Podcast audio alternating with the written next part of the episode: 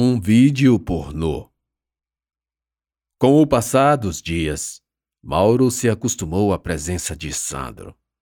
O novato também estava bem habituado aos assuntos que não desagradavam a companhia. Mas a difícil manutenção de um estado de espírito e personalidade que não lhe era própria tornava inevitável alguns deslizes. Recebi um vídeo maneiro aqui no grupo da academia, disse Sandro. Imediatamente encaminhou o vídeo ao número de telefone de Mauro. Estavam aguardando, num raro momento, a qualquer chamado. O serviço da unidade de atendimento de emergência não permitia momentos de inatividade. Havia sempre alguém precisando ser atendido. Mauro olhou a mensagem de Sandro que chegara ao seu celular. Pensou em abrir para ver o vídeo, mas sua atenção foi logo atraída a um chamado: acidente. Foi assim o dia inteiro, corrido. Ao final do expediente, já havia virado costume. Mauro ia sempre à UTI. No plantão anterior, que coincidiu com o de Marta, recebeu informações que só aumentaram sua apreensão com a menina. Nesse fim de expediente, Marta não estava. A Mauri o recebeu. Ela vai para a enfermaria. Já está em condições de sair daqui. Circulou o olhar para todo o local onde ficavam as camas de UTI. Mauro ficou calado. Retornou o olhar para a menina. Algum parente? Não. Que coisa, não acha? A Mauri se mostrou surpreso.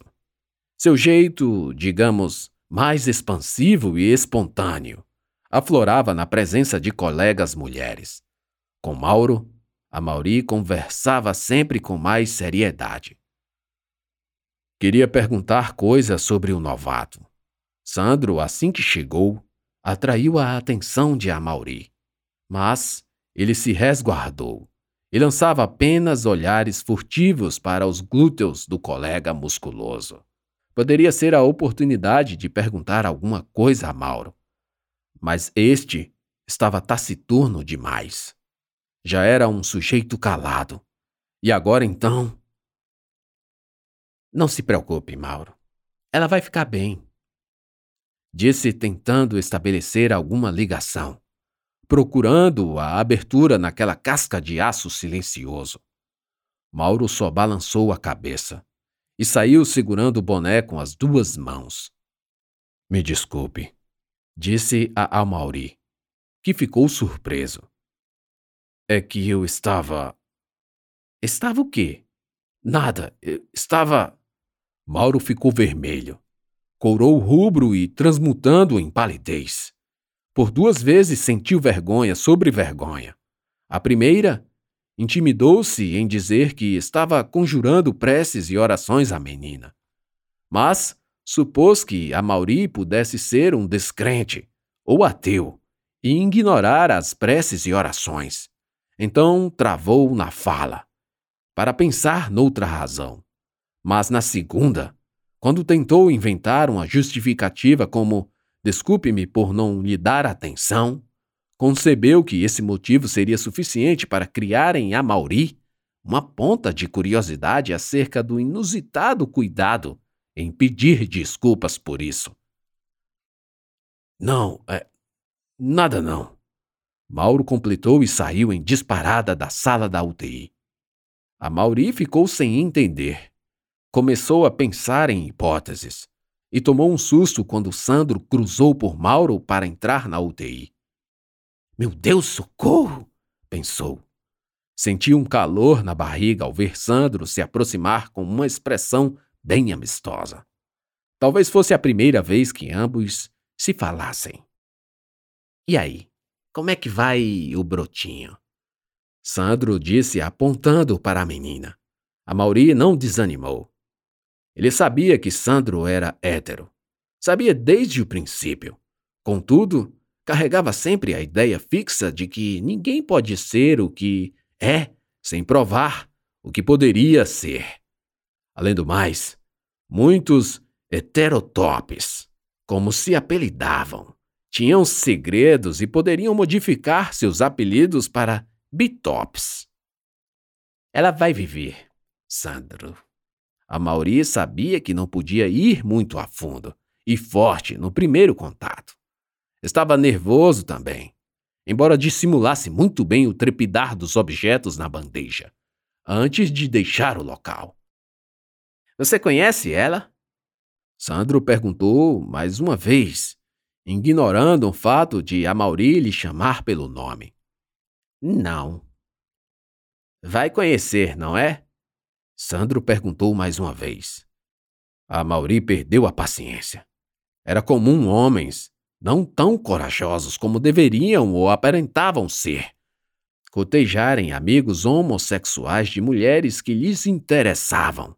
Ou seja, a Mauri percebeu que aquela interação o tornava apenas um instrumento de Sandro. Vou conhecer sim. A Mauri se aproximou de Sandro. Viu que aqueles músculos não eram tão intimidadores quanto pareciam ser. Tornava assim a abertura maior, ou fadada ao fracasso, e vida que segue. Já fez as três perguntas de grátis. A próxima vai vir com um desconto, mas tem preço. Sandro sorriu, o que fez a Mauri sorrir de volta. Ambos já eram velhos conhecedores do mundo de troca de favores sexuais. Não há pecado nisso, e eles sabiam. A Mauri, percebendo a falta de hesitação ou contrariedade de Sandro, saiu sem dizer nada. Agia com cautela, plantava semente e era preciso esperar que germinasse, sem contar que não prometera nada. A menina, quando acordasse, com certeza não iria querer saber de homens por muito tempo. E o único deslocado da realidade ali era Sandro, que além de tudo não conseguia demonstrar apatia nenhuma pelos outros.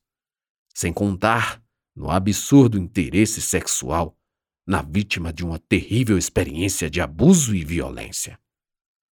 Mauro, cansado, chegava em casa. A vergonha por que passara com a Mauri já não o incomodava mais. Os dois colegas sempre se respeitaram, mas Mauro sempre fez questão de se mostrar uma pessoa devota e com fé. Frequentava sempre a igreja, pagava o dízimo, ajudava a quem precisasse e se esforçava bastante para não cometer pecados. Todavia, tolerava muito bem quem não professava uma religião e, embora não falasse, condenava o homossexualismo, de modo que suas ações, ainda que aparentemente neutras, sempre tinham a inconsciente influência de um eu desconhecido para ele próprio. Morava num modesto apartamento num bairro de classe média da cidade. A esposa era corretora de imóveis e, em certos períodos do ano, chegava a ganhar quase que o triplo do valor que o marido recebia. Mas isso não o incomodava nem um pouco. Quando chegou, o filho o aguardava. Era uma criança alegre com seus cinco anos. Mesmo exausto, Mauro fez de tudo para demonstrar interesse e responder às perguntas do menino. Muitas perguntas. Às vezes, se perguntava de onde vinha tanta imaginação naquela pequena cabecinha para perguntar tanto. Enfim, o pai respondia a tudo. Quando não sabia a resposta, inventava uma. João, carinhosamente chamado de Zinho, que vinha de Joãozinho, ganhara esse nome em homenagem ao sogro de Mauro. O casal perdeu o primeiro filho, uma menina, ainda recém-nascida. Passou do tempo de nascer e ingeriu as próprias fezes na bolsa placentária e nasceu com sérios problemas respiratórios. A esposa, Luísa, jurou jamais ter que passar por tudo aquilo, mas a insistência de Mauro a fez ceder. Então João nasceu forte e saudável. Luísa, por outro lado, nunca mais foi a mesma. Até para a concepção de João, o casal teve dificuldade. mas não por algum problema de saúde, e sim pelo fato de não terem relações sexuais. Ainda hoje é assim. Mauro se dedica à família e à esposa, mas suas ações batem numa parede invisível e volta sem qualquer reação da esposa. Praticamente, só falam o básico: que duas pessoas, não necessariamente um casal, precisam falar dentro de uma casa. Por conta disso, Mauro passa a maior parte do tempo em casa com o próprio filho. Busca um refúgio e acha que logo essa névoa, essa bruma esquisita que envolve sua esposa, logo tudo isso vai passar. Ele até tenta alguma aproximação, tenta encostar nela, tenta acariciar. Mas não há reação. Simplesmente ela não reage, fazendo ou dizendo algo, nem que sim nem que não. Mauro, como era de se esperar, chegou até a suspeitar sobre a existência de outro.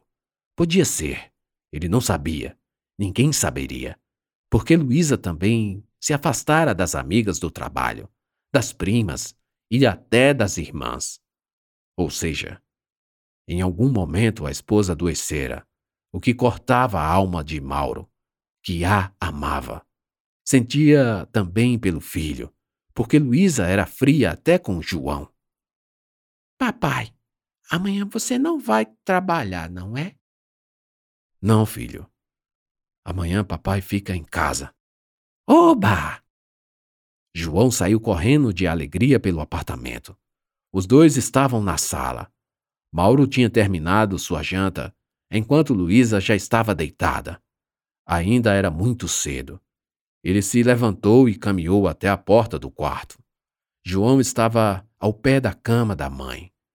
Era um quarto de casal com bastante espaço, o que permitia João correr ao redor da cama com um carrinho de brinquedo, como se fosse um avião. Mauro olhou para a esposa deitada. Estava deitada de lado. Ela tinha cabelos negros e finos, estavam caídos sobre o rosto. Ele se aproximou mais as luzes estavam todas acesas. Talvez João tivesse alcançado e acendido tudo. Mauro viu o corpo fino da esposa. Tinha emagrecido. No criado modo ao lado, uma garrafa com água, um copo e uma caixa de remédios. Mauro suspeitou serem remédios antidepressivos. Viu uma tarja preta na caixa. Olhou para João que se sentara no tapete do quarto, ainda brincando com o carrinho. Mauro pegou a caixa e as colocou no alto de uma das prateleiras do guarda-roupa. Mauro, a esposa murmurou. Era quase um resmungo, como se sentisse dor. Coloque o João na cama, por favor. Como foi seu dia? Ela perguntou. Aquilo surpreendeu Mauro, que atribuiu a alguma reação do remédio. Foi bom, meu bem. Durma. Você precisa dormir. Ele se sentou na cama. Acariciou o cabelo preto de Luísa. Ela estava dormindo. O sono era pesado, muito pesado. O pedido para acudir ao filho na hora de dormir fora uma manifestação do instinto materno. Mas e a pergunta sobre o dia de Mauro? Talvez seja a prova de que ela ainda, se não o ama, pelo menos o considera importante. De repente, sem que Mauro esperasse, a mão de Luísa alcançou a sua. Ela o puxou para a cama, ainda sonâmbula. Resmungou algo ininteligível. Puxou ainda mais para próximo do corpo e abraçou Mauro. Ele sentiu o hálito forte de quem já dormia há algum tempo. Não se incomodava. Estava colado à esposa, ao corpo dela, aquecido pelo lençol grosso. Sentiu um forte desejo. Beijou-a na testa, duas vezes, por cima do cabelo mesmo. Beijou o rosto e a abraçou forte. Excitou-se no mesmo instante. Bem, não. Luísa resmungou. Mauro não tinha feito nada além de apenas beijá-la. Recuou a cabeça em obediência ao pedido da esposa. Olhou para o lado de cima da cama e João estava deitado, brincando concentrado com o carrinho. Logo o garotinho cairia no sono, ali mesmo. Vou colocar o Zinho na cama, disse se levantando da cama. Cuide dele se algo acontecer. Não foi um sussurro ou um resmungo. Luísa falava com boa entonação, e isso assustou Mauro, que ficou parado, olhando e processando o que a esposa lhe queria dizer. Então, subitamente, foi atingido por um medo nascido na entranha mais funda. Correu para a caixa de remédio que havia guardado, abriu e lá estava a cartela com todos os comprimidos, salvo um. Sentia uma enorme vontade de chorar, mas se segurou. Não queria provocar perguntas do filho. Guardou novamente os remédios e foi cuidar de colocar Joãozinho na cama. Depois, muito depois, ainda sem sono e assistindo à novela, lembrou da excitação que sentira quando se deitou perto da esposa. Mauro se socorria da masturbação para suprir, de alguma forma, ainda que momentânea, a necessidade que lhe consumia desde há muito. Ao contrário de Sandro, Mauro não era um viciado em sexo. De alguma forma, ele aprendeu que quanto mais ele pensasse, mais alimentaria essa necessidade, e mais perigoso ela poderia se tornar, trazendo todo tipo de problema. Mas chegava-se a momentos de insuportável vontade, então ele ia ao banheiro, geralmente antes do banho, abria o navegador do celular e pesquisava em sites pornográficos vídeos que lhe excitavam. Sentiu que agora seria uma boa hora. Foi ao banheiro social e fez todo o ritual. Começou. Os vídeos não ajudavam. Quis desistir. O cansaço era maior e algo o atrapalhava. Estava suado. Com certeza precisaria de um banho depois. Xingou a si mesmo. Então, lembrou do vídeo que Sandro o encaminhou. Abriu e deu play. O som era baixo. Ninguém ouviria de fora, caso encostasse a cabeça na porta. No vídeo, uma moça loira, olhos claros e bem magra, vestida com uma calça jeans, e blusa branca, estava sentada numa cadeira. Alguém que a filmava fazia algumas perguntas. O idioma não era o português. Mauro não entendia as perguntas, mas percebia claramente que a moça estava com vergonha e muitas vezes respondia apenas com um uhum ou só balançava a cabeça que sim. O homem, que não aparecia, começou a dar ordens.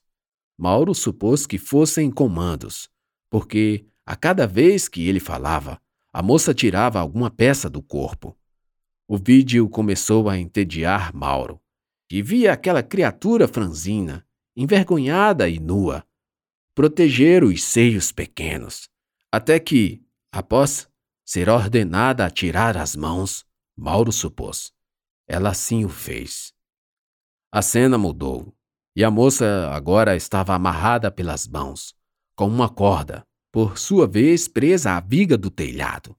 O cenário era de uma casa de campo, algo assim. As paredes de madeira, e do lado da moça, uma lareira. Ela estava completamente nua. Os braços erguidos faziam seus seios desaparecerem. Um velho com cabelos grisalhos, vestido com um terno preto e segurando o chicote, apareceu na cena. Ele levou o cabo do chicote para trás, para pegar impulso, e lançou com força o primeiro açoite na moça. O som do sibilar do chicote estalou nas caixas de som do celular. A garota, que estava amordaçada, soltou um gemido de terror e dor. Mauro quase derrubou o celular. A princípio, a cena lhe causou espanto, medo e repugnância. O homem chicoteava a moça com paciência e acuidade, Acertava as pernas, as costas, a barriga, os seios e até o pescoço. Mauro quis tirar o vídeo, mas a visão do corpo da mulher gemendo, contorcendo-se, tremendo e encolhendo os joelhos para proteger a barriga, tudo isso lhe mantinha inerte e hipnotizado frente ao celular, mesmo sabendo que ela não sentia nada além de dor. Mauro não percebeu quando começou, mas em algum momento seu corpo reagiu ao vídeo. Uma sensação de prazer, que ele não sabia de onde vinha, tomou conta de si. Percebia estar caindo numa armadilha, mas tudo era tão real. A dor, o gemido. Sim, o gemido da moça. Ela estava gemendo de verdade. De verdade. Não era como aquelas atrizes que fingem. Era um gemido de dor. Dor, sofrimento e agonia. Quando Mauro se deu conta, já era tarde e havia ejaculado enquanto assistia aquele terrível vídeo. Tudo foi muito rápido. Havia meses que aquele prazer estava retido, preso, entupindo suas cavidades internas. E agora fora liberado. E quando o prazer passou, Mauro se arrependeu. Oh, Deus! Perdoe-me! Arrependeu-se a ponto de ter vergonha dele mesmo naquele banheiro onde só ele e as louças viam e ouviam o gemido abafado da moça açoitada. Rapidamente apagou o vídeo, largou o telefone e entrou no chuveiro. Passou longos minutos remoendo as imagens. Bastava que fechasse os olhos, e elas estavam lá. A moça era tão magrinha, tão branquinha. Mas não mais tão branquinha. Estava açoitada e fios de sangue escorriam pelas costas. Aquilo foi real? perguntou-se. Imediatamente, na sua luta por perdão e redenção, lembrou da menina do hospital. Terminou seu banho e foi dormir.